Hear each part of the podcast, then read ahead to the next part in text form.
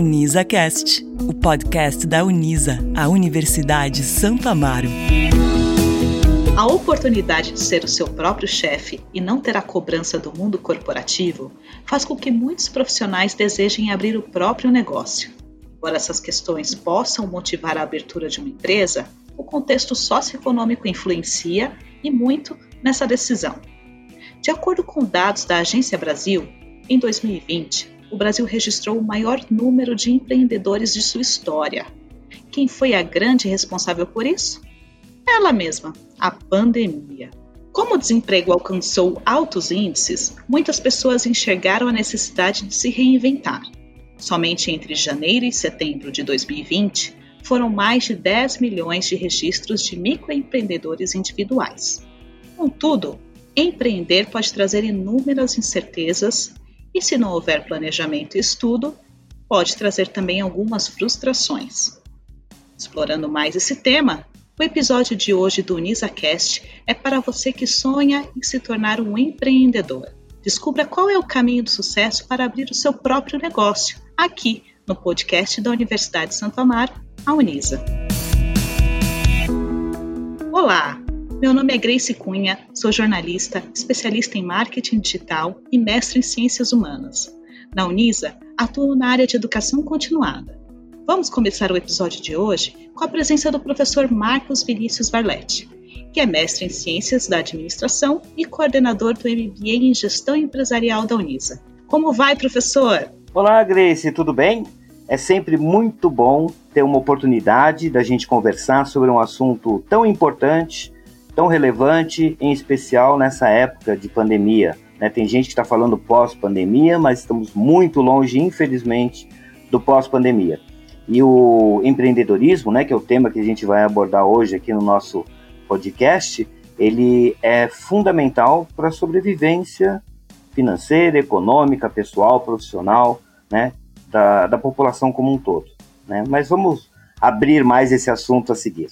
Com certeza, é um prazer falar com você e compartilhar conhecimento com quem acompanhar este nosso podcast. Sem dúvida. E você que quer se tornar referência na sua área de atuação e conquistar novos desafios no mercado de trabalho, faça sua matrícula em um curso da pós-graduação Unisa. Escolha a modalidade que mais se adequa à sua rotina, presencial ou à distância. Saiba mais em unisa.br. Quem faz pós-Unisa faz história. Professor Marcos, vou começar com uma pergunta que pode parecer simples, mas é muito importante para o entendimento de quem quer abrir o próprio negócio e não sabe por onde começar. Afinal de contas, o que é empreendedorismo? É uma pergunta aparentemente simples, mas extremamente complexa, né? Porque o empreendedorismo, na verdade, ele existe desde que o mundo é mundo. O empreendedorismo é uma pessoa que queira fazer alguma coisa é, identificando uma oportunidade e que seja uma coisa diferente, inovadora, com características né, diferentes e que possa obter sucesso com o seu próprio negócio. A grande questão quando a gente fala em empreendedorismo é que ele caiu numa vala comum de quando, uh, num dado momento da história, até por todas as dificuldades financeiras que o nosso país em especial apresenta, quando a pessoa é demitida, ela pega o dinheiro da rescisão dela e vai montar o seu próprio negócio, né? Que seja uma carrocinha de cachorro quente ou seja alguma coisa, alguma empresa, algum negócio mais elaborado. E na verdade é muito diferente disso, né? Empreender não significa que você é um empreendedor, né? Então a gente tem que se preparar para ser um empreendedor.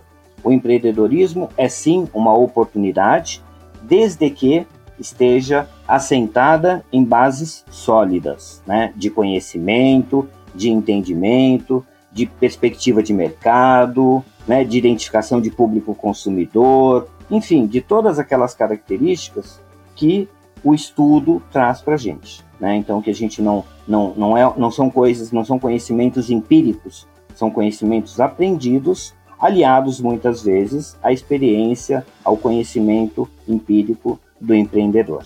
Perfeito. Agora, uma dúvida que eu percebo que é bastante frequente, ainda mais no cenário que a gente está vivendo e diante desses dados que a gente comentou também da Agência Brasil, do número do aumento de microempreendedores individuais. É, existe um cenário que seja mais favorável para empreender? Por exemplo, quando o país está com estabilidade financeira ou durante uma crise econômica? Veja, o melhor cenário é sempre o cenário mais tranquilo. Então, durante uma crise econômica, muita gente é, entre aspas, empurrado a empreender, obrigado a empreender. O cara perde o emprego, ele precisa garantir o sustento, e aí ele pega o dinheiro e vai arriscar em alguma coisa que ele acha que é adequado. E esse não é o melhor cenário. Por quê? Porque não existe é, racionalidade na decisão. Existe uma decisão muito mais emocional da necessidade, até fundamental da vida, né, da sobrevivência, para que a pessoa vá empreender.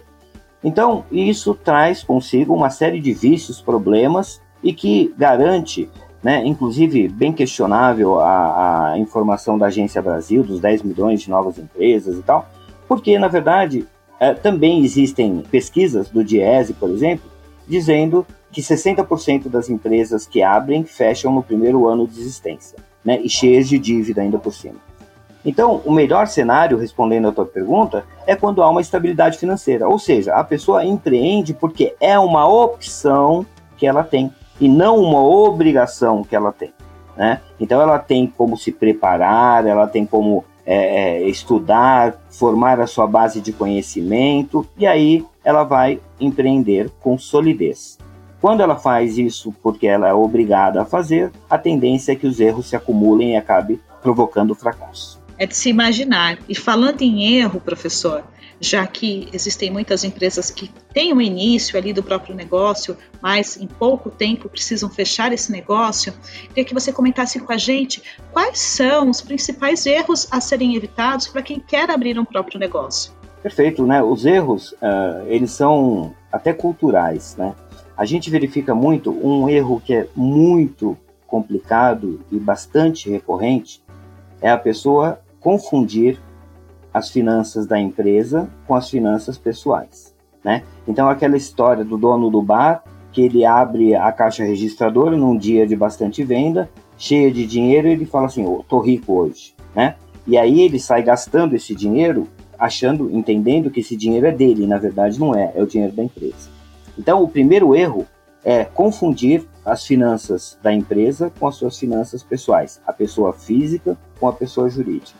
Outro grande erro é achar que você consegue fazer uma administração do seu negócio sem conhecimento adequado. Né? Então, a pessoa acha que, ah, não, é, né, ser dono da própria empresa possibilita que o meu conhecimento seja colocado em ação e muitas vezes esse conhecimento, conhecimento empírico, né, que a gente chama do conhecimento que você convive e acaba absorvendo, e não do conhecimento teórico que você aprende e entende porque as coisas funcionam, é, ele acaba sendo também um, um, erro bastante recorrente. E o terceiro erro né, é não entender o, o mercado, ou seja, achar que porque você gosta daquilo, aquilo é um bom negócio. Né? Então, por exemplo, uh, sei lá, eu gosto de beber, eu vou abrir um bar né? Porque eu acho que todo mundo gosta de beber, sem entender o que de fato o mercado tem como carência que caberia à sua empresa entrar e atender essa carência. Dentre os muitos erros, né, eu poderia citar esses três como principais. Perfeito. E a gente tem que levar em consideração também que empreender no Brasil não é uma das tarefas mais fáceis. Não. E aí, o que, que você tem de dica? Quais são os desafios que você observa que são enfrentados pelo empreendedor hoje com esses desafios aí frente ao empreendedorismo no Brasil? É, o Brasil é um país que vem recorrentemente sofrendo com fracassos de políticas de desburocratização, né, de políticas de reforma tributária. É, então, essas duas questões juntas, né, elas trazem um, um desafio muito grande. Empreender, muitas vezes, parece ser uma solução e acaba se tornando um grande problema. Eu conheço muitos casos de pessoas que foram empreender é, e que acabaram não só destruindo o seu capital, destruindo o seu negócio, falindo e ficando com dívidas para o resto da sua vida, né? Porque o, o, sistema tributário no Brasil ele é extremamente pernicioso nesse sentido. Então, um dos desafios é entender né, quais são as políticas públicas que favorecem o empreendedorismo. Né? Outro desafio que é muito importante que o Brasil traz é a própria questão geográfica do Brasil. Né? A gente é, tem que entender que o Brasil ele é um país de, de dimensões continentais e que o que é carência em uma determinada região pode não ser em outra, né? O que uma cultura de uma determinada região busca pode não ser o que a outra região busca também. Enfim, é, é entender o país, né? É segmentar aonde você vai empreender e entender aquela região, né? Essa é uma questão bastante importante também quando a gente fala em entender os desafios do Brasil. Então, eu resumiria como as políticas públicas, que envolve tributário, que envolve é, incentivos né, e a própria burocracia de se abrir e fechar uma empresa, e também a questão das dimensões continentais do país. Perfeito, sem dúvidas é um ponto de extrema relevância. Agora, professor, eu vou colocar aqui um cenário. Uhum. Se eu sou uma funcionária CLT, mas sempre sonhei em abrir um negócio, conseguir juntar dinheiro, qual que é a melhor maneira, se é que existe a melhor maneira de fazer essa transição entre ser um funcionário CLT e abrir um próprio negócio? Eu imagino que empreender requer também habilidades, características que precisam ser melhor trabalhadas. Qual que é o caminho para colocar esse plano em ação? Bom, a gente precisa primeiro entender né, é, é, o que é ser um empreendedor efetivamente. Veja, o empreendedor ele tem características que não necessariamente significam que elas sejam inatas. Ou seja, se a pessoa não nasce com essas características, ela pode desenvolver essas características. O importante é ela saber quais são essas características.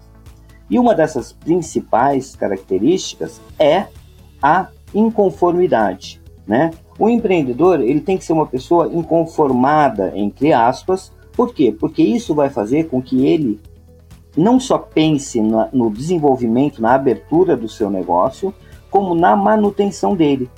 O inconformismo faz com que as pessoas tentem sempre fazer alguma coisa diferente. Eu não concordo com o status quo e eu quero alguma coisa melhor. Eu vejo que o meu público-alvo ele tem necessidades, carências que hoje não são atendidas e eu quero atender essas necessidades. Eu não me conformo com a forma, por exemplo, que as empresas atendem os seus clientes, né? E aí ele vai e se empenha em fazer uma coisa mais adequada. Então, a grande questão, quando você fala de uma transição CLT para o empreendedor, ou vamos aqui dizer um, uma atividade autônoma, é entender a, a diferença fundamental. Né? Muita gente fala assim: ah, eu não quero ser mais empregado porque eu quero ter o domínio do meu negócio. E outra, eu trabalho muito como empregado. Né? Eu quero ter um emprego que me dê mais qualidade de vida, então ele pensa no empreendimento que ele pode desenvolver. A primeira questão é essa: entender que, como empreendedor, você vai trabalhar muito mais do que como CLT. Né? Como CLT, você tem uh, o seu horário de trabalho, que pode ter, né, na, na maioria das vezes, tem uma extensão desse horário, mas é uma coisa controlada. Como CLT, no final do mês, você tem o seu salário. Né? Então, essas coisas, essas garantias, né, são extremamente importantes e valiosas. Quando a gente vai para o lado do empreendedorismo, você perde essas garantias. Isso não quer dizer que seja ruim, só quer dizer que você tem que ter a consciência de que você vai trabalhar mais né, para o seu negócio e você tem que ter a consciência da administração financeira do seu negócio. Ou seja, muda aquele contexto, né? Quando você fala assim, ah, é, eu, eu tenho aí uma estabilidade que me garante pelo é, quando eu sou CLT, com o meu fundo de garantia, no caso de uma rescisão, tal, eu tenho seis meses de sobrevida. E aí você pode se programar para gastar por seis meses. Quando você é empreendedor, é diferente. Eu tenho que guardar para poder ter, né? Essa é a melhor fórmula. Então, é uma outra questão também. Então, isso tudo é, são questões importantes, né? Quando a gente fala de você de uma transição CLT empreendedor, mas também e muito, muito, muito importante é você saber o que você vai fazer. Daí estudar, né? Veja, o, os cursos de graduação eles são condição sine qua non, né? Você tem que ter uma graduação para você ter é, um conhecimento mínimo para você ter o seu negócio. Mas uma pós-graduação, ela tem, em especial um MBA, ela tem uma importância muito grande, por quê?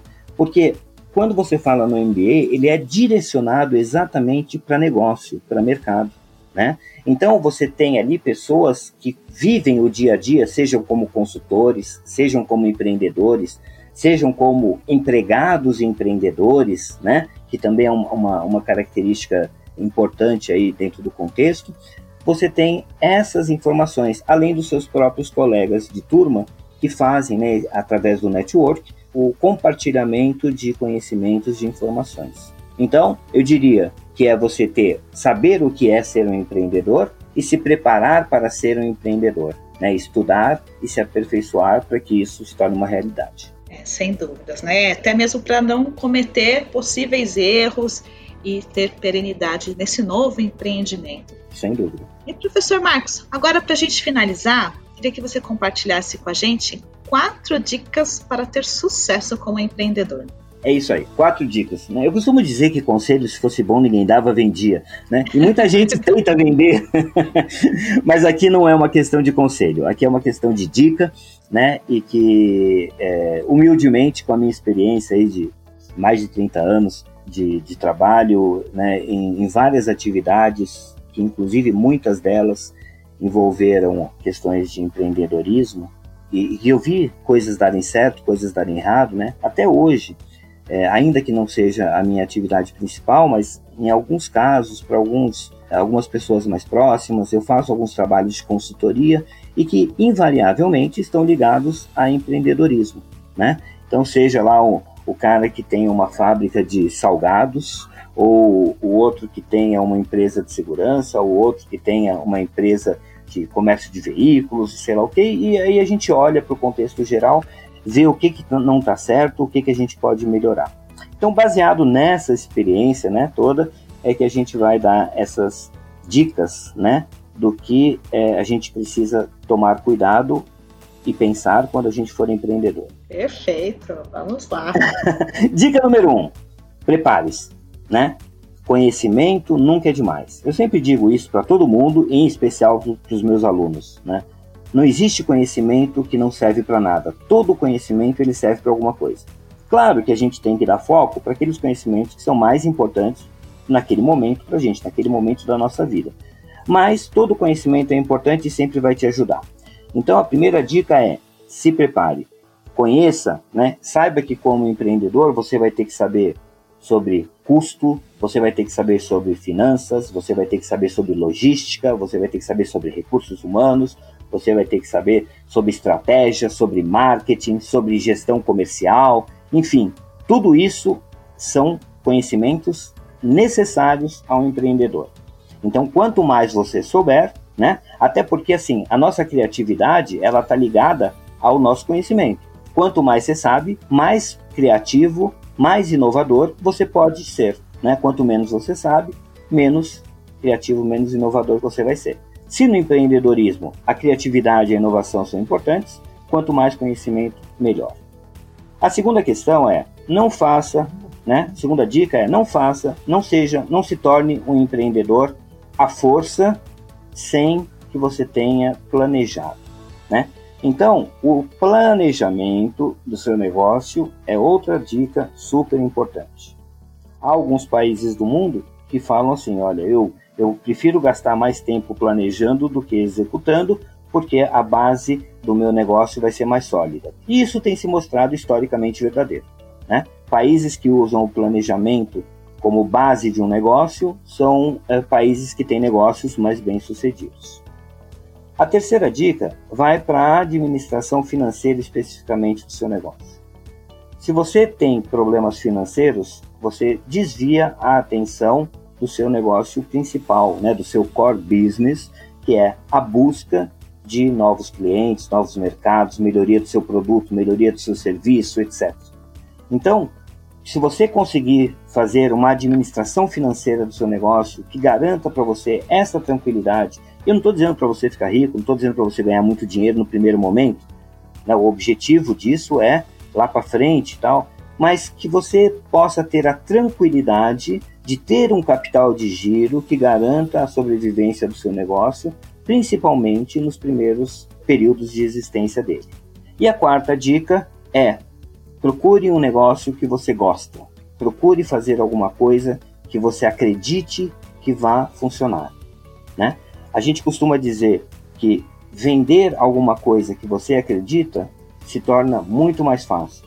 Os seus argumentos são melhores, a sua criatividade é melhor, a inovação ela se dá de uma forma mais adequada, né? Então, procure um negócio que você acredite nele, que você goste e que você fale assim, cara, isso é uma coisa que de fato vai dar certo. Mas, claro, sempre se protegendo dos eventuais riscos, né? Que é de você achar que porque você gosta daquilo, todo mundo vai gostar. Então você tem que gostar do que você está fazendo, mas você tem que entender se aquele né, produto, se aquele serviço que você está empreendendo é, ele é um, um produto ou um serviço que tem aderência no mercado, né? Que existe carência no mercado e que você pode participar dessa brincadeira, fornecendo um bom serviço, um bom produto e ao mesmo tempo tendo um negócio de sucesso. Excelente. Então, dicas valiosas para quem deseja empreender. Nós estamos chegando ao final deste episódio do UnisaCast e esperamos que tenha sido um estímulo para você que sonha ou já está se planejando para empreender. Então, professor Marcos, muito obrigada pela conversa, pelas super dicas do universo do empreendedorismo. Foi um prazer compartilhar aqui muitas experiências e conhecimento com você. Professora Grace, o prazer é sempre muito meu, né? Eu costumo dizer que participar desses eventos, mais do que uma contribuição, né? para mim é uma situação muito prazerosa, né? em especial né, com, a, com a sua participação, sempre bastante provocativa e contributiva também, né, no sentido de a gente desenvolver um tema com maior proficiência. E eu espero né, que isso ajude os nossos ouvintes aí, que de alguma forma possa produzir né, um negócio de sucesso dentro de, de parâmetros que são adequados, que são legais, e a gente não pode esquecer também, né, muito importante, e que o segmento corporativo ele acaba muitas vezes deixando de lado, que são as questões morais, as questões éticas. Né? Isso também é muito importante. Importante você ter sucesso no seu negócio, mas muito importante é você poder deitar a cabeça no seu travesseiro à noite e dormir tranquilamente, sabendo que não prejudicou ninguém, que as suas ações não foram prejudiciais à sociedade como um todo. Muito obrigado. Sem dúvida. Dica valiosíssima neste final, professor. Muito obrigada. E eu agradeço a você também que está nos ouvindo em mais um episódio do UnisaCast. Acompanhe todas as novidades da pós-graduação Unisa em unisa.br. Em breve teremos mais episódios. Até mais!